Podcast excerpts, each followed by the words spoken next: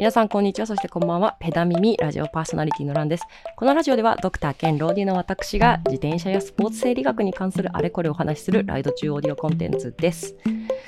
いや、いきなり冬来ましたね。本当もう、あの、しっかり私なんか、ちょっと、もうお気づきの方はいらっしゃる通りあのちょっと鼻声になっておりますなんかあの急激に気温が下がっちゃってなんか私もなんかこう鼻など副鼻腔らへんかななんかもぞもぞなんかするという状態になっておりまして多分風邪をひいたのかなとは思っております。しっかり鼻声です。はい。と言いつつも別に熱もないしどこの調子も悪くないというかすごい元気なので、えっと、特に問題はないと思いたいです。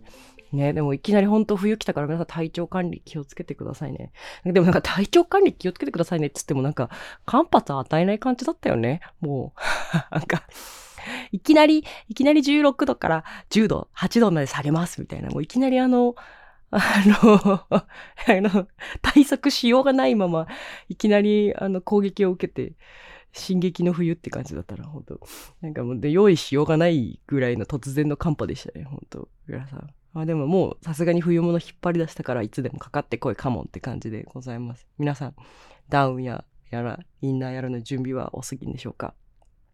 で、私、あの、ちょうどあの、これを収録しているちょっと前の週ぐらいに、あの、関西に行く用事がありました。えっ、ー、と、正確に言うと、夫の仕事の帯同に、もう本当に完全にカバン持ちとして、でも全くカバンを持たずに帯同したって感じなんで、あの、完全に、はい、あの、観光してきました。はい。で、あの、ね、会いたかった、関西圏に住んでる会いたかった古い友人やら、新しい友人やらにひたすら会いまくるツアーというものをしまして、はい、すごい楽しかったです。で、なんか一個ちょっと思い出したことがあって、あの、京都ね、京都に行ってたんですよ。で、なんかこう、京都って、まあなんか大体、こう皆さん修学旅行で行くとこなのかな。あ、これ多分住んでる地域によるんだと思うんですけど、多分関西圏の人は多分中学校ぐらいで京都って行かないんでしょうね、きっと。なんかそんな話をしてました。で、あの、でもやっぱ私逆にあの九州の方なので、大体もう手定番なんですよ。中学校の修学旅行で、あの、京都観光して、で、大体その後最終日がなんか USJ とかによって、で、帰ってくるっていうのが、まあ、土定番コースなんですよね。で、で、これ多分またあの、京都ら、京都奈良ら辺に修学旅行行った人たちにとってあるあるだと思うんですけど、大体なんかグループ組んで、で、あのなんか、自分たちで旅行プラン立てて、で、あの、で、あの、あの、京都をこう回ってきて、観光して帰るみたいな、こう、グループ作って、そのグループ内で話し合って、その京都観光して帰ってくるみたいなのがあるかなとあったんですね。うちらの学校では。で、多分割と定番なやつだと思います。で、あの、まあ、当然我々の、うんと、学校でもあって、チーム作れって言われたんですけど、あのね、ちょうどね、ほんとね、私今でも覚えてるんですけど、あの中2の時のクラスが、なんか私のギャル友が大体集結したみたいなクラス分けだったんですよ。本当もう神采配が入っていて、もうまあまあ、まあまあ私中学、中2はまあまあギャルかったんですよね。今もギャルいんだろうけど。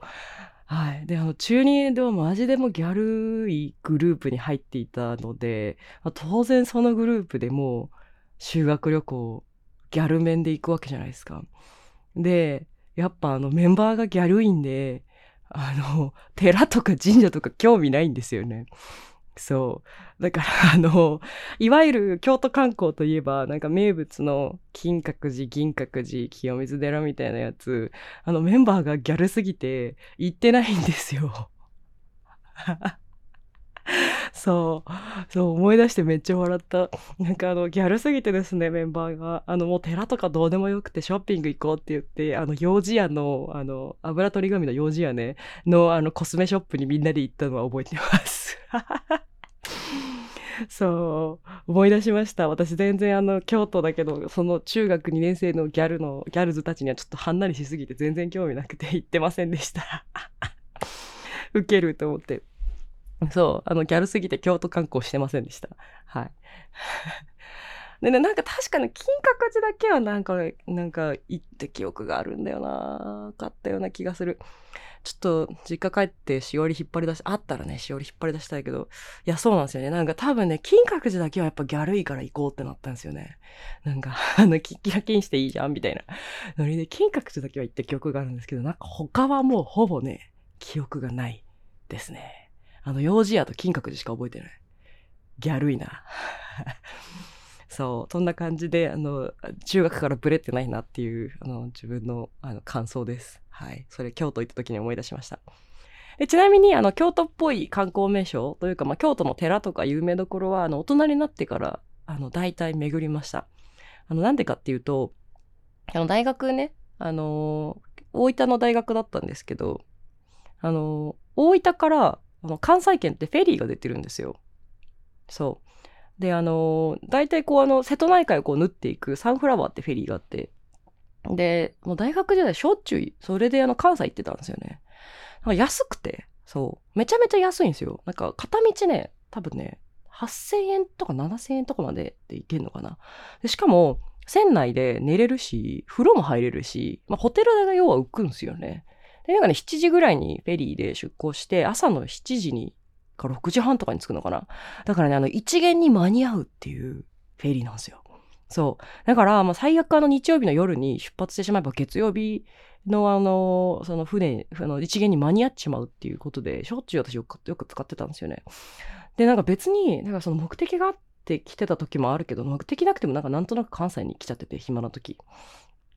で、あの、その時によく低宿あの、よく定番の宿として使ってたのが、あの、京都大学の吉田寮ってわかります？吉田寮っってあったんですよ。あるんだけど、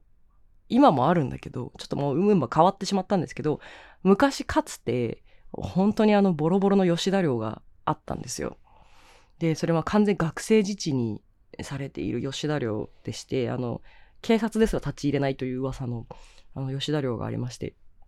で、あの、当時ね、今の吉田寮は多分もうね、そういうことできなくなってると思うんですけど、当時の吉田寮、私が学生時代だった頃の吉田寮はですね、あの、200円払えば、泊まることができたんですね。はい。200円で。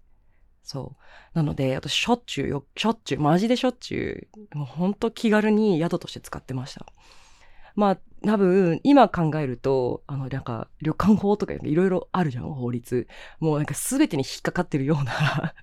グレーっていうか、もう黒目のグレーだったんですけど、あの、おそらく多分アウトようなものでしたけど、当時はなんかまだギリギリ許されてたというか、まあ見逃されてたと思います。まあ、多分体としては、まあお金を取るっていうよりは、こう、多分友達ん家に泊まり来たみたいなような感じだし、なんか200円の回収もめちゃめちゃ適当だったので、あの、なんかまあ、ある種、まあ、それでギリギリグレーゾーンだったような気がするんですけど、一応吉田寮ってなんなんか泊まることができたんですね。で、まあ、えっと、宿のクオリティというかは、あの、まあ、お察しの通りなんですけど、もあの、汚い空間があって、なんかそこに何か適当に布団を敷いて自分たちで寝てくださいっていう、なんか、本当タコ部屋以下ぐらいだったんですよね。で、なんか本当あの、泊まってる人たちもなかなかキワッキワな人たちで、まあ割とね、なんかどこから気きつけたのか、その、あの、外国人の方も結構多かったですね。なんかでもバックパッカーレベル50みたいな感じで、あの、本当にね、あの、もう本当バックパッカーのその連絡網というか、その情報をたつたどってやってきた、すごいレベルの高そうな、なんか、つわものバックパッカーたちが大体止まってました。あと日本人の立つ奴らも大体まあヤバめな奴ら。ヤバめな奴らっていうかもう旅しまくってもう、あのー、ちょっとこう、普通の宿とかじゃどうでもいいというか満足できないってなってるような人たちばっかりで、それはそれで結構面白い感じでしたね。で、まああの、宿の清潔さというか、に関して言うと、まあ少なくとも私が覚えてる限りでは、あの、1000円で泊まったネパールの宿の方が綺麗でした。はい。だからやっぱ値段に応じてやっぱ宿のグレードって上がるんだなっていうところはもう本当に如実にあるかなと思います。はい。ということで普通のあの皆さん、あの宿に泊まりたいっていう時はまあね、2000円、3000円ぐらい出せば普通にゲストハウス泊まるんでそっちでいいかなと思うんですけど、はい。という感じで私はもうその時はお金ほんとなかったし、なかったけど旅はしたかったんで、そういうところを転々としておりました。で、おかげでね、あの、吉田寮すごい観光立地にすごいいいところに行ってたんで、なんかそこら辺からレンタサイクルして、というかあとね、多分普通に私の京都大学の友達にチャリ借りて、あの、レンタサイクル、うん、ほぼほぼレンタサイクルにしてたような感じですけど、京都大学の友達に自転車借りて、あの、京都観光は大体した記憶がありますので、そう、おかげでね、あの、ギャルすぎて行ってない京都観光は無事、その大学生になって、安宿に泊まりながら観光は大体済ませたつもりでおります。はい。という感じで、そんなことを思い出させる 関西旅行でございました。はい。ということで、本題に入っていきましょう。えーと、これね、あの、まあ、今までのシリーズですかね。あの、今まで強度の高い練習と、その低い練習っていうものを組み合わせるといいよっていうところはお話ししてきたかなと思います。今までの過去エピソードですね。特に、えっと、50と51かな。直近の過去エピソードをぜひ聞いていただければなと思いますが、はい、今回はまあその最後の続き最後でもないな、応用編と言いまして、えーと、どういうふうに、じゃあ具体的にその強度高い練習と低い練習を組み合わせたらいいんやっていうところですね、まあざっくりとですけどお話できたらなと思います。はい。では早速始めていきましょうか。えっ、と、まずちょっとおさらいですね。えっ、と、今回から今回お話しする強度の高い練習って言いましたけど、あの、強度が高い練習って、主にまあ、二つ種類がありますっていう話をしてると思います。一つは筋力が増すような、こう本当にもう、えっ、と、10回ぐらいしかできないような、かなり強度の高い練習。これをまあ、筋トレというふうにまとめてます。で、もう一つ、えっ、と、まあ、1分ぐらいから3分ぐらいだったら耐えられるような、こう本当にハッハするような高強度の有酸素の運動。これもありましたね。まあ私が今回話している内容っていうのは高強度って言ってて、えっ、と、主にですね、実は両方のことを話してます。すなわち、まあ、まあ、だからもっと言うともう3分以上続けられないような強度の高い練習と筋トレのような重いものを持ち上げたり筋肉に負荷をかけたりするような運動ですね。この2つ、えっ、ー、と、今回はほぼ同じものとして扱っていきます。で、一方対抗して低強度の有酸素運動ですね。これが、あの、いわゆるお医者さんからよく勧められる運動ってやつです。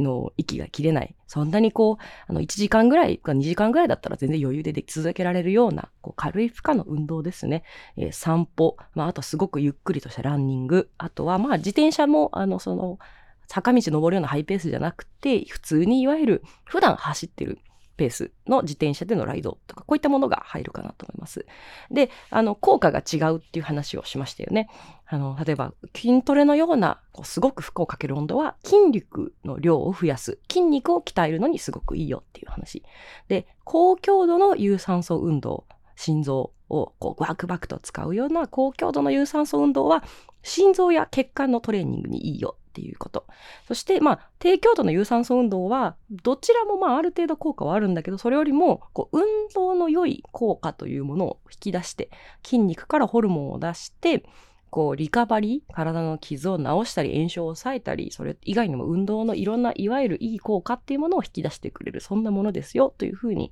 言いました。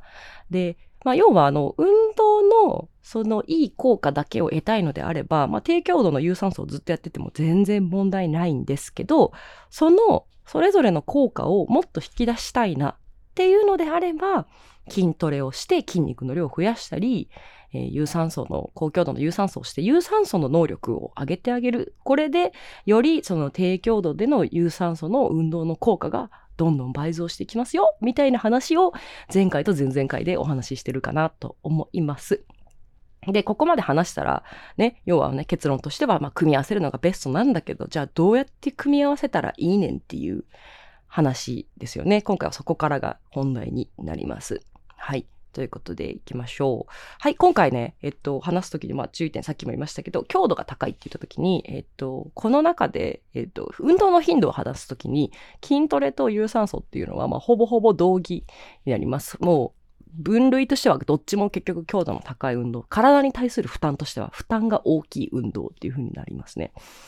で、この負担の大きい運動に関しては、え頻度に関して言うと、えっと、これね、まあ、むっちゃ難しくて、あの、こう、これぐらいやるとマジで健康に害を与えるみたいな明確な量っていうのは、まあ分かってないんですよね。っていうのも、やっぱりその負担の量っていうのがどれぐらいの大きさかとか、本人がどれだけ運動してきたかとかによってかなり変わってくるんですけど、もう言ってしまうと、今までそういうのをやったことない人であれば、週1からで十分です。はい。週1筋トレもしくは、えー負荷の高い高高強度の有酸素を足す。これだけでも、あの、実は VO2max やら筋肉量っていうのは上がってきます。なので、まず初心者の方は週1回から始めましょう。はい、これ大原則ね。はい。これ実際ね、ちゃんと研究でもあります。あの、大体ね、えっとね、肥満男性の人に対して、えっと、週1、週2、週3で、えっと、トレーニングを与えた場合、あの、どういう風になるかっていう研究結果なんですけど、結論を言うと週1でもバッチリ効果はあります。っていうことでした。はい。なので、ぜひ、あの、初心者の皆さんは、まずは、あの、様子を見ながら、あの、必ず、あの、週1の頻度でやってみてください。で、あの、やってみたらわかるんですけど、あの、めちゃめちゃしんどいんですよ。ちゃんとやったら。そう。これね、ぜひトレーナーさんとかつけたり、あの、まあ、詳しい人に頼んで、ぜひ、あの、真のトレーニングというものをぜひやってほしいんですけど、真のトレーニングやると、まあ、私がそのクソコーチのインターバルトレーニングとかやった後ってね、大体ね、あの、翌日も体調悪いぐらいになります。はい。なので、それぐらいきついものなので、そんなものな、になってしまうぐらいなので、基本的に週1で十分です。はい。で、あの、健康を維持したいっていう方は、あの、それからもう週1以上増やさなくても、十分健康的に、あの、維持を、あの、健康を維持することができます。WHO もね、定めている量としても、あの、1週間に75分程度の高強度トレーニングを行うことで、健康を維持できるというふうに提唱しているので、まあ75分なので1回のまあちょっとハードなトレーニングセッションをこなせるっていうふう風にやっていもいただければもうそれだけで十分なので、まず初心者の方は週1からやってみましょう。はい。で、ここからね、えっ、と次、こうな、もうそれに慣れてきて、もっと強くなりたいとか、もっとこう、こういう目標としてるこういうものがありますって、レースに出たいとかいう風になってきた方ですね。こういった方の場合、えっ、と、まあ、もう増やしていただければもちろんいいです。実際、過去の研究でもトレーニングっていうのはもう分かりやすく、えー量を増やすと強くなるっていうのも出てますね。ただ、えっ、と、どこまで増やすか、どうやって増やすかっていうところに関して言うと、えっ、と、一応ですね、言われていることは、えー連続でやらないってことは、えっ、と、すごく言われております。すなわち、毎日やらないということですね。必ず、お休みの日を設けるということです。でいくと、まあ、あの、1週間7日なので、1日間隔でやったとしても、まあ、週3がマックスになりますよね。まあ、週によって週4になるかもしれないけど、その次の週必ず週3になるので、まあ、基本的には週3がマックスと考えてください。はい。ということで、高強度トレーニング、やっていい量として、最大として、最大でもやっていいのは週3までっていうふうに考えてください。はい。これも超大事なポイントです。でなんでかっていうと、あの、この高強度トレーニングって、リカバリーも超大事なんです。もうなんならリカバリーも含めて、この高強度トレーニングって含まれてるっていうふうに考えてください。はい。で、あの、結局、その高強度トレーニングって、えっと、すごい激しいトレーニングをやった後のリカバリーをしているこの超回復の時に、前よりも強くなろうとする体の本能みたいなものを利用して強くなってるわけなんですよ。ね。サイヤ人と一緒ですよ。本当強い相手と戦ったら、なんか前より強くなるっていうのはサイヤ人の特性と本当一緒で、基本的に筋肉サイヤ人なので、あの、負荷を与えてあげると、ちょっと休んでいる間に、また強くなって戻ってくるっていう、こういうシステムになってます。だけど、この休んでる時に、あの、負荷をさらに与えてしまうと、前より弱くなるっていう、そう、やっぱボロボロにされちゃうから、前よりどんどん弱くなっちまうっていうことがあるんですね。なので、基本的には連続でやらないということがあります。なので、えっと、これね、結構マジな話、あの、週3以上やっちゃうと、それこそ体を壊す原因になってしまいますね。あの、過去回で、あの、トレーニングやりすぎたらどうなるっていうクソコーチ会があるんですけど、これでも紹介しているオーバートレーニングシンドロームという病気があります。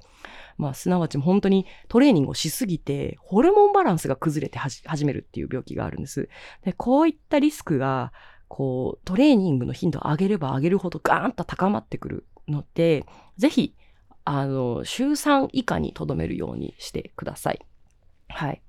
で、あ、ただね、あの、もし、あの、筋トレめっちゃやってる人に限って言うと、あの、筋トレマンだったら多分定番だと思うんですけど、あの、部位分けてやるっていうことね。これは、まあ割と、まあ戦略的な方法ですよね。あの、要は上と上半身と下半身とかで分けて、上半身を週3日、下半身を週3日やるんだけど、それで、あの、こう要は交互にやることで、あの、一応理論上は上と下で、あの、週3日ずつやってることになる。だからまあ、一応その、週、本当は週6回トレーニングしてるんだけど、体の反応としては週3日ずつトレーニングしてるのと同じようになってるっていう。こういうふうに、あの、トレーニングするのは全然ありだとは思います。実際、まあよくやられてる方法ですよね。はい。なので、あの、筋トレ勢に関して言うと、まあそうやって週、日に分けて、あの、部位を日に分けることで、えっと、理論上、体の反応としては週3トレーニングしてるようにこ、あの、実際はそうじゃないんだけど、体の反応としては週3トレーニングしている状態にするっていうのは全然ありな方法だと思います。ただね、これはあの、有酸素トレーニング税には使えません。なぜならば心臓は一つしかないからです。はい。そうなんですよ。あの、心臓は一つしかないので、えー、結局、インターバルトレーニングやっちゃうと、結局、どういう風にね、上半身でやろうと下半身でやろうと結局心臓に負担がかかります。なので、インターバルトレーニングに関しては、え、ー、と、基本的には週3。マックスでやるようにしてください。ただ、まあ、これも本当に正直言うんですけど、真のインターバルトレーニングをやった場合、多分週3がマックスになると思います。マジであんなのやってらんないから、週4とか、本当仕事じゃないし。うん、ということで、ぜひ、ここはね、大原則として守ってください。で、低強度トレーニングに関して言うと、これはですね、基本的に、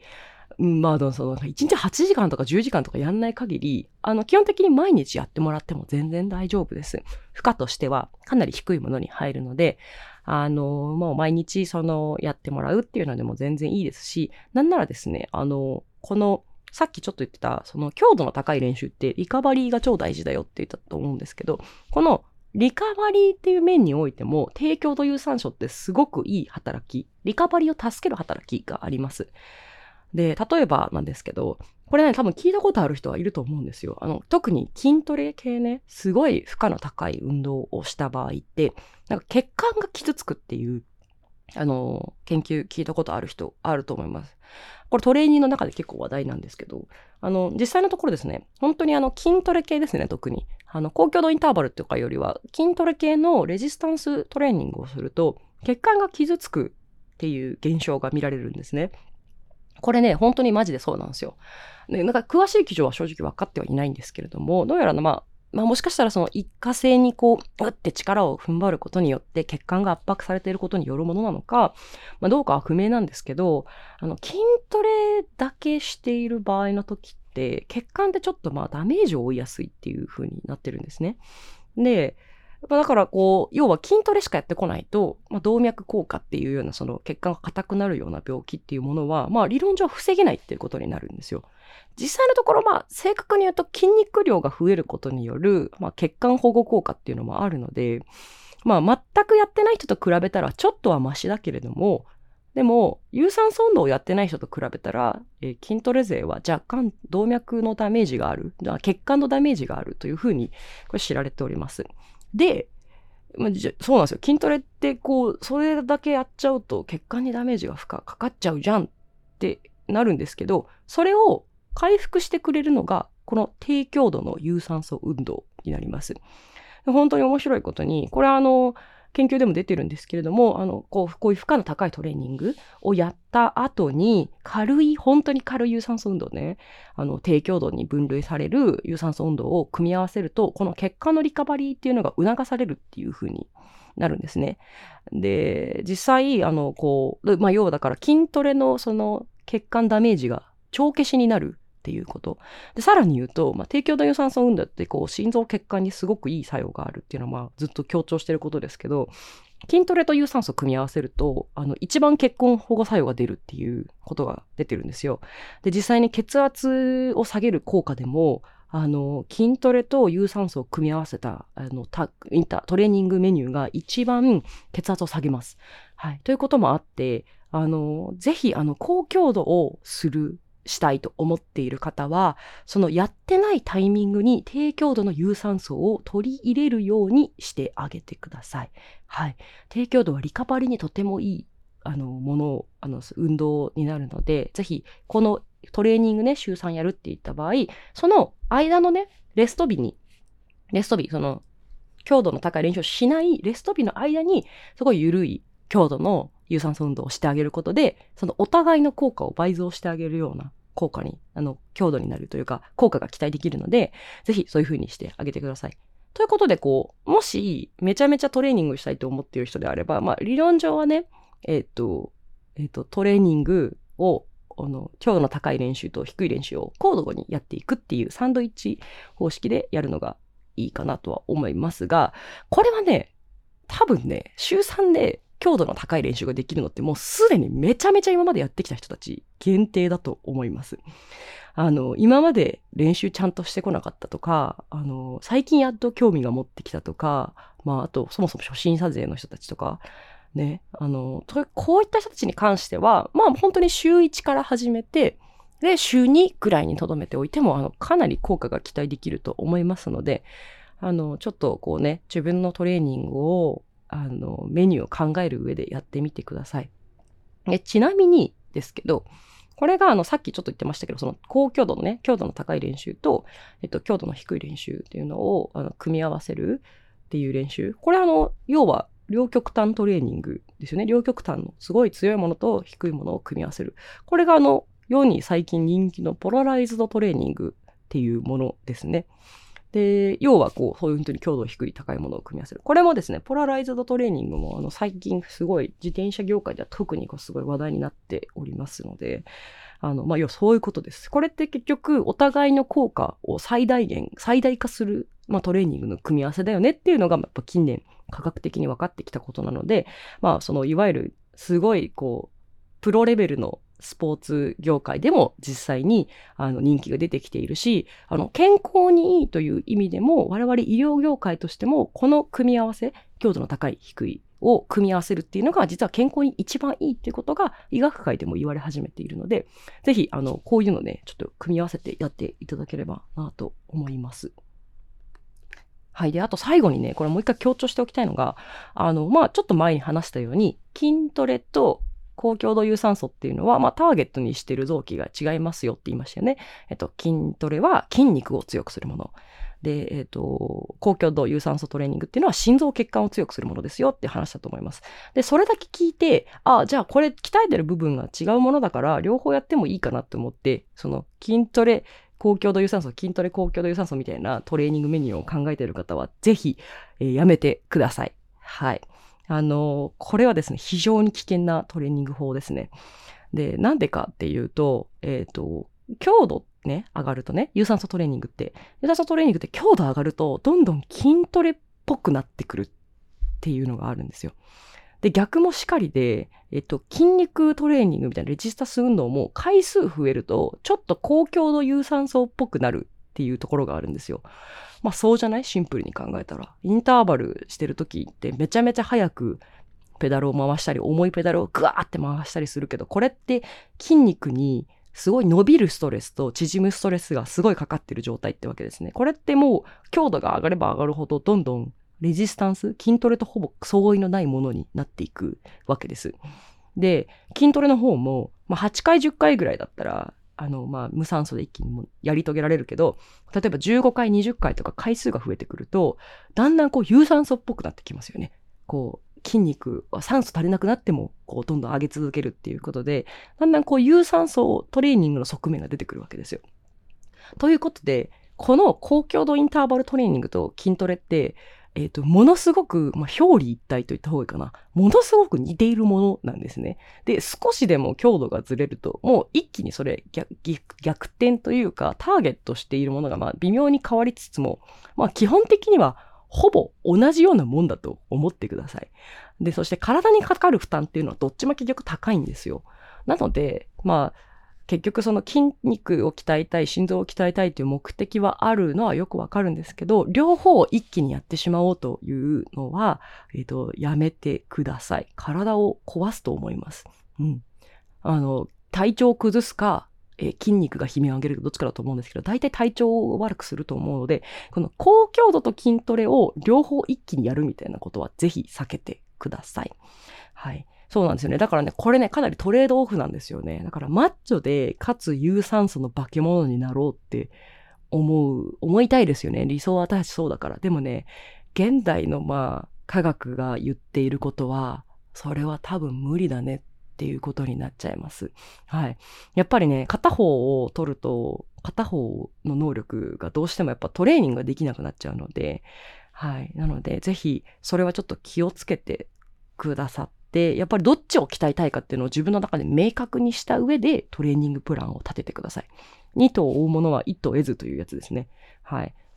で、実際にやっぱ、あの、高強度トレーニングって筋トレの直後に行っちゃうと筋肉のリカバリーを遅らせてしまって、筋トレの効果を減らしてしまうというふうに研究が出ています。で、逆もしかり、高強度トレーニング、有酸素をした後に筋トレとかしちゃうと、あの、VO2max の上昇が減ってしまうっていう研究もあります。なので、やっぱり筋トレと公共の有酸素に関して言うと、連日でやらないし、これは基本的に、あの、両立し得ないものだと思ってください。なので、どっちを強くしたいかっていうものに関しては、やっぱりターゲットを絞った方がいいと思います。はい。ということで、えっ、ー、と、今回話した内容をまとめると、えっ、ー、と、初心者の方は、あの、強度が高い練習を週1回入れるっていうことで十分でございます。で、えー、第2位の原則としては、必ず連続でやらないこと。必ず真ん中に休憩の期間を上げることということで、えー、理論上は週3がマックスになると思います。はい。で、えっ、ー、と、さらに言うと、えっ、ー、と、低強度の有酸素は、えっ、ー、と、組み合わせてもらって大丈夫なので、ぜひ積極的にこのリカバリーの期間に低強度の有酸素を入れてあげてください。えっ、と、そして、えっ、と、高強度有酸素と筋トレというものは、え体の負担という意味ではほぼ同義になるので、絶対連続でやったりしないようにしてください。はい。ということで、ぜひ自分がどういうね、状態になりたい、マッチョになりたいのか、あの、心配化け物になりたいのかっていうものをですね、見極めて自分がどういうものになりたいのかっていうのをよく考えた上でトレーニング計画というものを立ててください。はい、ということで、鼻声でお届けしてまいりましたペド耳でございます。えー、質問、要望、感想等は常々募集しておりますので、Google フォームから投稿してください。それでは次回もお楽しみに。